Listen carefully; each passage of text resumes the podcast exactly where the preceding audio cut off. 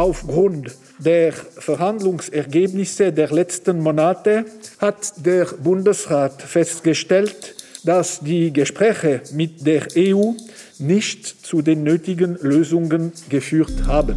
Der Bundesrat hat deshalb entschieden, die Verhandlungen über den Entwurf des institutionellen Abkommens zu beenden. Das verkündet der damalige Bundespräsident Guy Parmelin am 26. Mai 2021. Es ist der abrupte Schlusspunkt des Bundesrates nach jahrelangen zähen Verhandlungen. Verhandlungen zu einem Rahmenabkommen, das die Beziehungen der Schweiz zur EU auf ein neues Level hätte heben sollen. Der Bundesrat hatte sich viel vorgenommen und mit der EU auch tatsächlich Verhandlungen aufgenommen. Aber er verhandelt im Rückwärtsgang. Er fürchtet die Auseinandersetzung mit den Stimmberechtigten um eine, die immer gleiche, grundsätzliche Frage. Wie selbstbestimmt kann oder muss die Schweiz sein? Und wir hören in dieser Folge auch denen zu, die früher die Europapolitik gemacht haben. Zum Beispiel SP-Altbundesrat Moritz Leuenberger. Ich habe mich maßlos aufgeregt. Ich, ich mische mich jetzt eigentlich sonst nicht mehr äh, ein, was der Bundesrat entscheidet und das kritisiere. Ich finde das ein bisschen billig von den Altbundesrat. Aber also der Punkt, das hat mich jetzt maßlos aufgeregt. Also erstens mal hat man es können wenigstens im Parlament unterbreiten. Das habe ich schon Fehler gefunden. Man ist einfach ausgestiegen. Einfach ausgestiegen. Fertig, Schluss. Hat nicht einmal gesagt, ja, was man denn eigentlich will.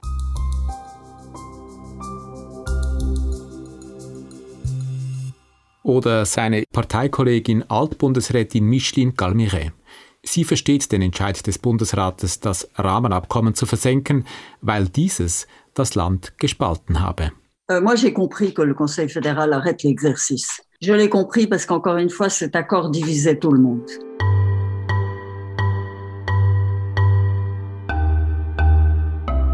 Das ist Single in Europa. Folge 3.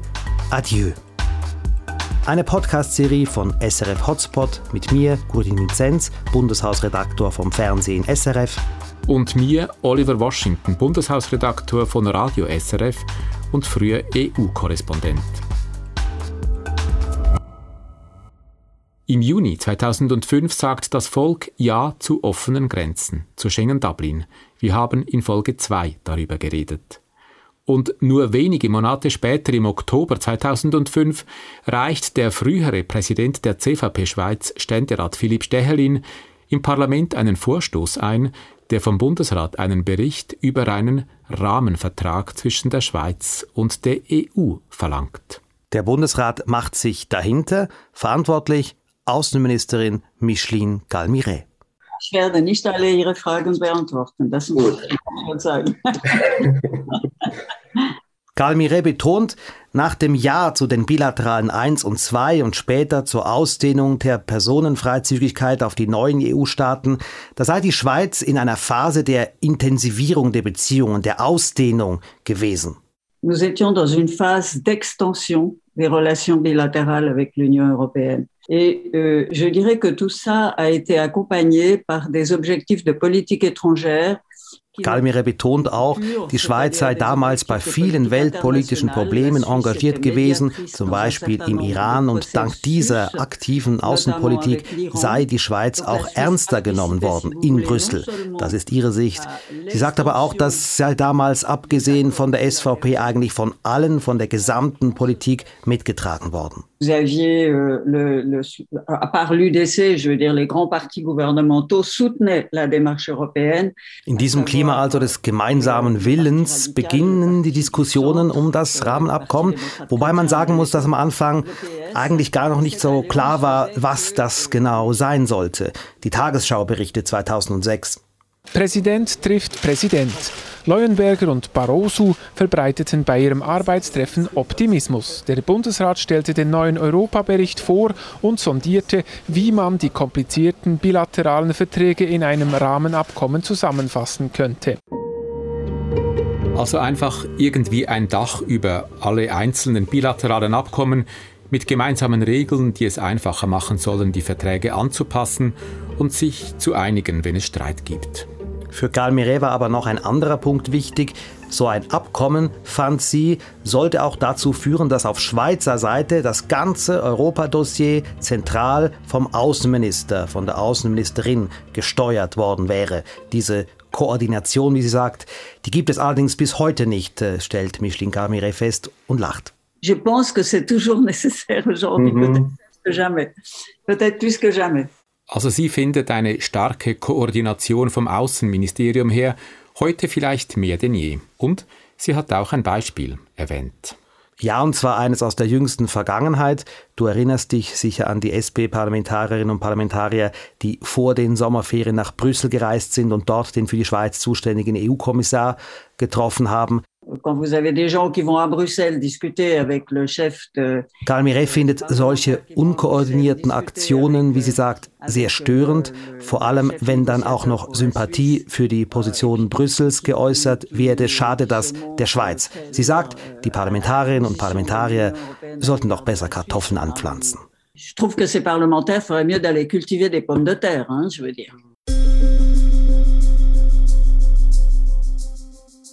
Aber zurück zur Zeit, als Galmiche Bundesrätin war.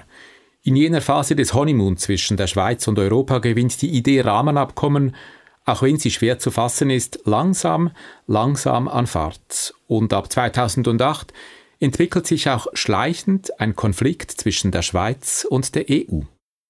Man streitet aber nicht über die Grundsatzfragen, wie zum Beispiel die Übernahme des EU-Rechts, sondern über spezifische Probleme, etwa die berühmte Acht-Tage-Regelung. Deutsche Handwerker, die in die Schweiz kommen, um einen Auftrag zu erledigen, müssen sich acht Tage vorher anmelden. Die EU sagt, das sei eine zu hohe Hürde für deutsche Handwerker. Die Schweiz schütze so nur das eigene Gewerbe, das verletze die Personenfreizügigkeit. Die Schweiz argumentiert, diese Frist sei sehr wichtig, um bei den Deutschen auf der Baustelle die Löhne kontrollieren zu können. Es gehe um den Schutz des Schweizer Lohnniveaus. Fassen wir also kurz zusammen. Eigentlich funktionieren diese Beziehungen gut, aber es tauchen langsam Probleme auf, wobei sich die Schweiz lange unwillig gezeigt habe, diese Probleme auch wirklich zu lösen, was die EU gestört habe. Das erzählt der frühere Schweizer Spitzendiplomat und spätere ETH-Professor Michael Ambühl. EU sagt, sie hat ein Problem und sie hat das schon lange aufgenommen mit der Schweiz. Und die Schweiz ist dort nicht wirklich darauf eingegangen. Und ich glaube, das ist einer der Gründe, wieso die EU hat gesagt wir müssen ein neues Streitbeilegungsverfahren haben. Ein Streitbeilegungsverfahren, das eben nicht so ist wie das aktuelle, wo quasi ohne Ende ist. Die jetzige Streitbeilegung erlaubt das Vorgehen ohne Ende. Die Schweiz zeigt der EU die kalte Schulter und weil die beiden Seiten eben keine Regeln haben, was in diesem Fall passiert, passiert nichts zum Ärger der EU. Darum die Forderung nach einem neuen, wie es eben heißt, Streitbeilegungsmechanismus. Diplomaten der Schweiz und der EU diskutieren in Arbeitsgruppen Möglichkeiten, aber ohne Fortschritte. Bewegung kommt in die Sache, als der Bundesrat 2013 offiziell ein Mandat verabschiedet, ein Mandat für Verhandlungen mit der EU über ein Rahmenabkommen. Außenminister ist damals FDP-Bundesrat Didier Burkhalter. Le Conseil fédéral a décidé aujourd'hui de franchir une nouvelle étape dass der Bundesrat jetzt, 2013, plötzlich vorwärts macht, obwohl die EU ja gar noch nicht wirklich auf Verhandlungen drängt, ist kein Zufall. Es gibt wirtschaftlichen Druck. In der Schweiz drängt vor allem die Strombranche auf ein Stromabkommen mit der EU. Damals involvierte Diplomaten sagen, das sei der zentrale Grund gewesen, warum der Bundesrat ein Mandat verabschiedet habe. Denn ein Stromabkommen, das hatte die EU signalisiert, gebe es nur, wenn auch die grundlegenden Fragen geklärt seien. Und damit erklärt sich die Schweiz auch bereit, vorwärts zu machen und auf die EU zuzugehen. Aber dann kommt wieder eine Volksabstimmung. Dramatik pur. Der Entscheid zur Masseneinwanderung fällt so knapp aus wie selten. 50,3 Prozent der Stimmberechtigten sagen Ja. Und auch die Mehrheit der Stände ist für die SVP-Initiative. Der 9. Februar 2014 ist ein Paukenschlag. Die starke Einwanderung in die Schweiz nach Einführung der Personenfreizügigkeit hat ein breites Unbehagen ausgelöst. Das Wort Dichtestress ist plötzlich in aller Munde. An den Unis müssen sich Schweizer Professorinnen und Professoren vermehrt gegen ausländische Konkurrenz durchsetzen. In manchen städtischen Wohngebieten explodieren die Mieten, der Mittelstand sieht sich an den Rand gedrängt. Das Ja zur Masseneinwanderungsinitiative ist ein Protestvotum und das Schweizer Stimmvolk stellt damit auch den bilateralen Weg mit der EU in Frage. Erstmals. On a définitivement tourné la page de cette phase d'extension pour entrer dans une phase de blocage. Ein Wendepunkt im Verhältnis zur EU, der eine Phase der Blockade mit der EU eingeläutet habe, urteilt Altbundesrätin Galmire. Die EU ist enttäuscht über diesen Entscheid, vielleicht ist sie auch etwas überrumpelt, weil sie die wachsende Skepsis der Schweizer Bevölkerung gegenüber der EU gar nicht wahrgenommen hat. Die EU sistiert vorübergehend die Teilnahme der Schweiz bei der Forschungszusammenarbeit Horizon und die EU hält Ende 2014 auch erstmals schwarz auf weiß fest, dass sie ohne Rahmenabkommen keine weiteren Abkommen abschließen werde. Und in diesem Klima der Abgrenzung und Frustration nehmen die beiden Seiten nach langen Sondierungen offiziell Verhandlungen auf über ein Rahmenabkommen. Denkbar schlechte Voraussetzungen. Die Verhandlungen scheitern dann ja auch tatsächlich. Auf dem Weg des Scheiterns stechen drei Ereignisse hervor. Erstens eine Äußerung von Außenminister Ignazio Cassis, mit der er innenpolitisch viel Porzellan zerschlägt. 2018 sagt Cassis gegenüber Radio SRF bezogen auf die flankierenden Maßnahmen, die die Schweizer Löhne schützen sollen. Da ist es eine fast religiöse Frage beider Seiten. Cassis unterstellt also beiden Seiten, damit meint er die EU und die Gewerkschaften, dogmatische Grundhaltungen und fordert beide Seiten auf, sich mit Blick auf eine Einigung bei den Verhandlungen über das Rahmenabkommen zu bewegen. Und noch heute sagen viele, dass Gassis mit seinem damaligen Radiointerview das Rahmenabkommen beerdigt habe, weil ab diesem Zeitpunkt neben der SVP auch die Gewerkschaften Fundamentalopposition gegen das Rahmenabkommen betrieben. Für Micheline Galmiret zum Beispiel war das Rahmenabkommen ab diesem Zeitpunkt tot. Moi, quand j'ai entendu que le Conseil fédéral allait peut-être discuter la mise en œuvre des mesures d'accompagnement ou de les aligner sur celles de l'Union européenne qui étaient moins fortes que celles prises par la Suisse, je me suis dit, l'accord, il est mort. L'accord, il est mort. Hintergrund von Gassis Äußerung könnte folgendes gewesen sein. Am Verhandlungstisch geht es in jenen Tagen einmal mehr um die Acht-Tage-Regel. Die EU stellt anfänglich sehr weitreichende Forderungen. Doch dann lenkt sie ein und akzeptiert grundsätzlich eine Voranmeldefrist. Um das eigene Gesicht zu wahren, schlägt die EU eine Voranmeldefrist von immerhin vier Arbeitstagen vor. Deutsche Handwerker sollen sich vier Arbeitstage vor ihrem Arbeitsbeginn anmelden müssen und mit einem Wochenende dazwischen werden daraus sofort sechs Wochentage womit man nicht mehr weit weg ist von den heutigen acht Wochentagen. Wir sind also hier wieder mitten in diesem Feilschen, wir haben von Buzzer gesprochen in der Folge 2, aber da macht Cassis seine etwas unbedarfte Äußerung. Das Entgegenkommen der EU könnte Cassis dazu motiviert haben, aber die Öffentlichkeit ist für so ein Signal nicht bereit. Sein Appell für mehr Kompromissbereitschaft löst das Gegenteil aus. Und tatsächlich reagieren die Gewerkschaften umgehend. Sie werfen Gassis vor, er wolle die Sozialpartnerschaft aufkündigen und vor allem nehmen sie die Diskussion als Steilpass, um daraus eine grundsätzliche Frage über den Lohnschutz zu machen. Die EU dürfe hier nicht mitreden. Die Schweiz müsse den Lohnschutz eigenständig und also national regeln können. Dann das zweite Ereignis, das wichtig ist auf dem Weg zum Scheitern. Es folgt ein paar Monate später. Ein denkwürdiger Abend im Zürcher Nobelhotel Burolac. Spitzendelegationen der EU und der Schweiz treffen sich, dabei der zuständige EU-Kommissar Johannes Hahn und Bundesrat Ignazio Cassis. Ergebnis des Treffens der Text für ein Rahmenabkommen. Nur haben sich die beiden Seiten wirklich auf diesen Text geeinigt. Denn die beiden Seiten äußern sich diametral anders. Zunächst Bundesrat Gassis. Er sagt dazu vor den Medien etwas umständlich.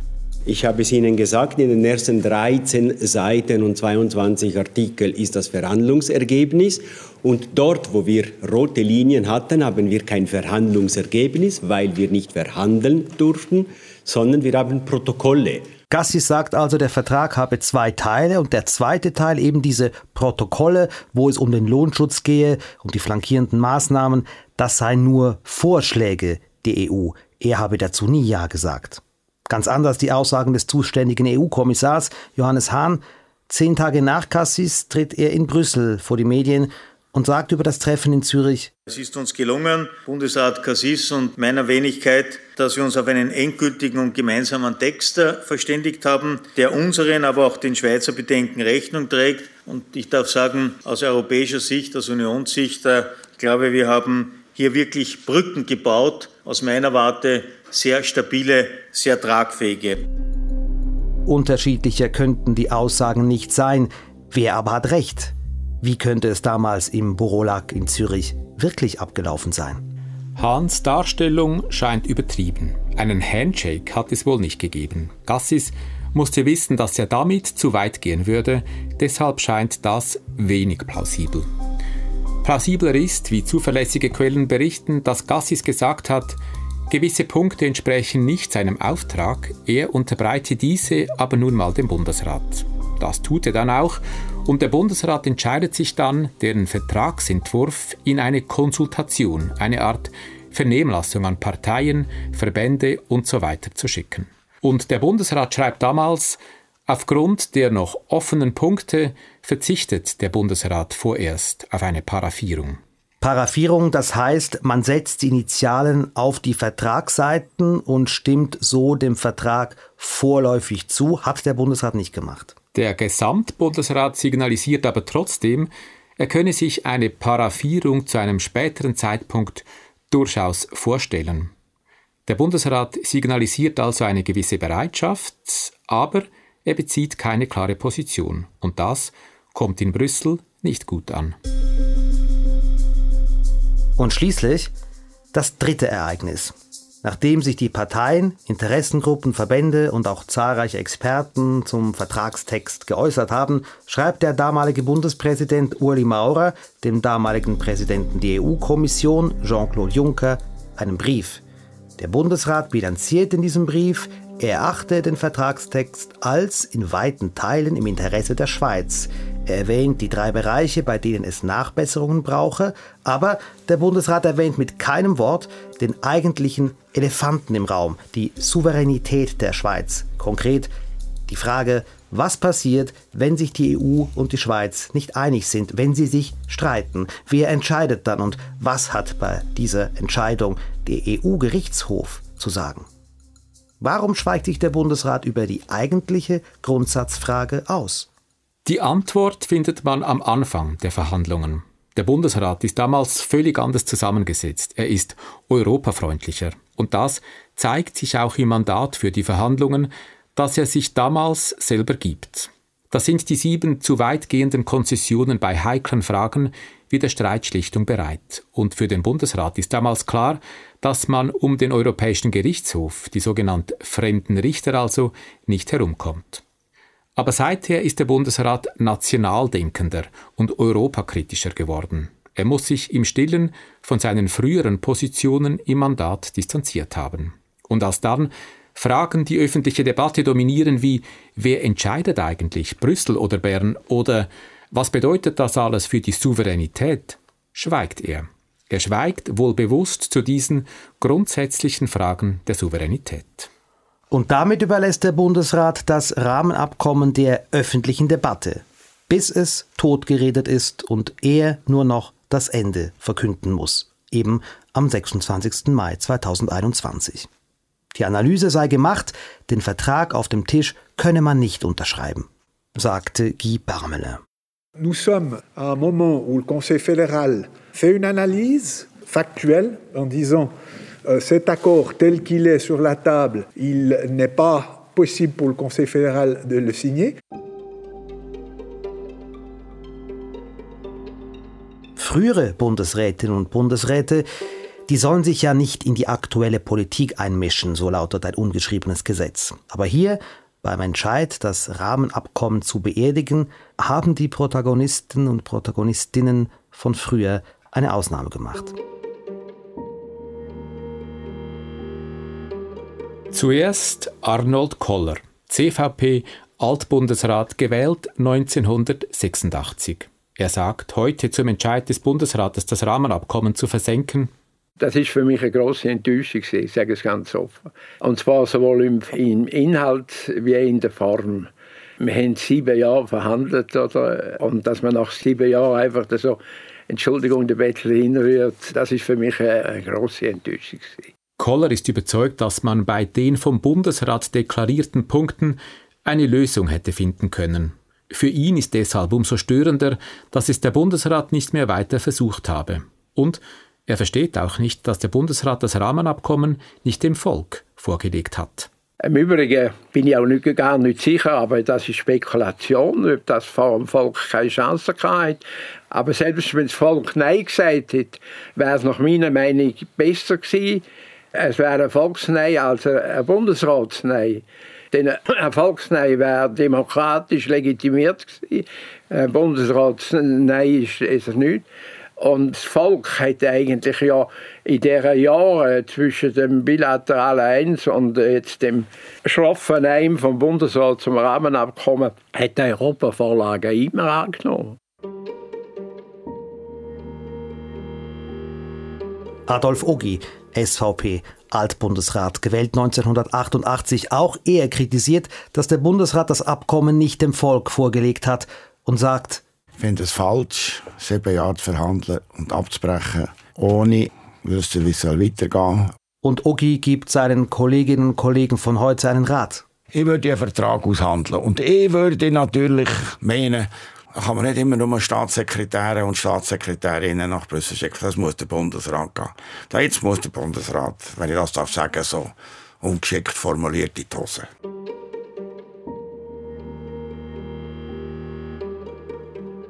Moritz Leuenberger, SP Altbundesrat, gewählt 1995. Ich habe mich maßlos aufgeregt. Ich, ich mische mich jetzt eigentlich sonst nicht mehr äh, ein, was, was, was der Bundesrat entscheidet und das kritisiere. Ich finde das ein bisschen billig von den Altbundesrat. Aber also der Punkt, das hat mich jetzt maßlos aufgeregt. Und er findet es auch mutlos, dass der Bundesrat beim Rahmenabkommen Angst gehabt habe vor dem Volk und resigniert habe.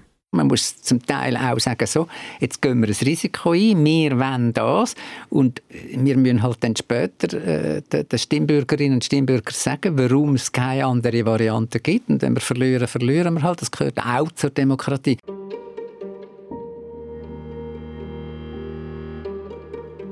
Micheline Calmiret, SP Altbundesrätin, gewählt 2002. Sie ist ganz anderer Ansicht als ihr Parteigenosse. Euh, moi, j'ai compris que le Conseil fédéral arrête l'exercice. Je l'ai compris parce qu'encore une fois, cet accord divisait tout le monde. Sie versteht den Bundesrat, weil das Rahmenabkommen habe die Schweiz zutiefst gespalten.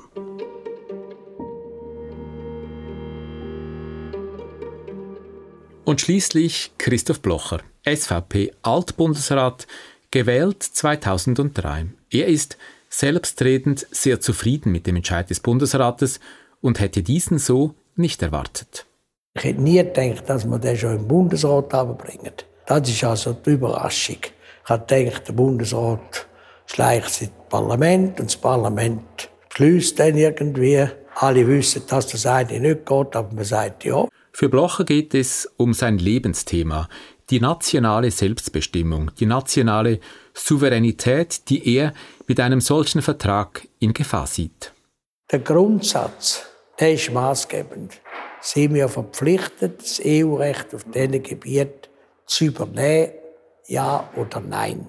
Die EU, der Gesetzgeber der Schweiz in diesen Gebieten und die Anerkennung als oberstes Gericht, äh, den EU-Gerichtshof. Jetzt können Sie lang verhandeln. Wenn Sie das nicht rausbringen, ist der Vertrag grundsätzlich verloren.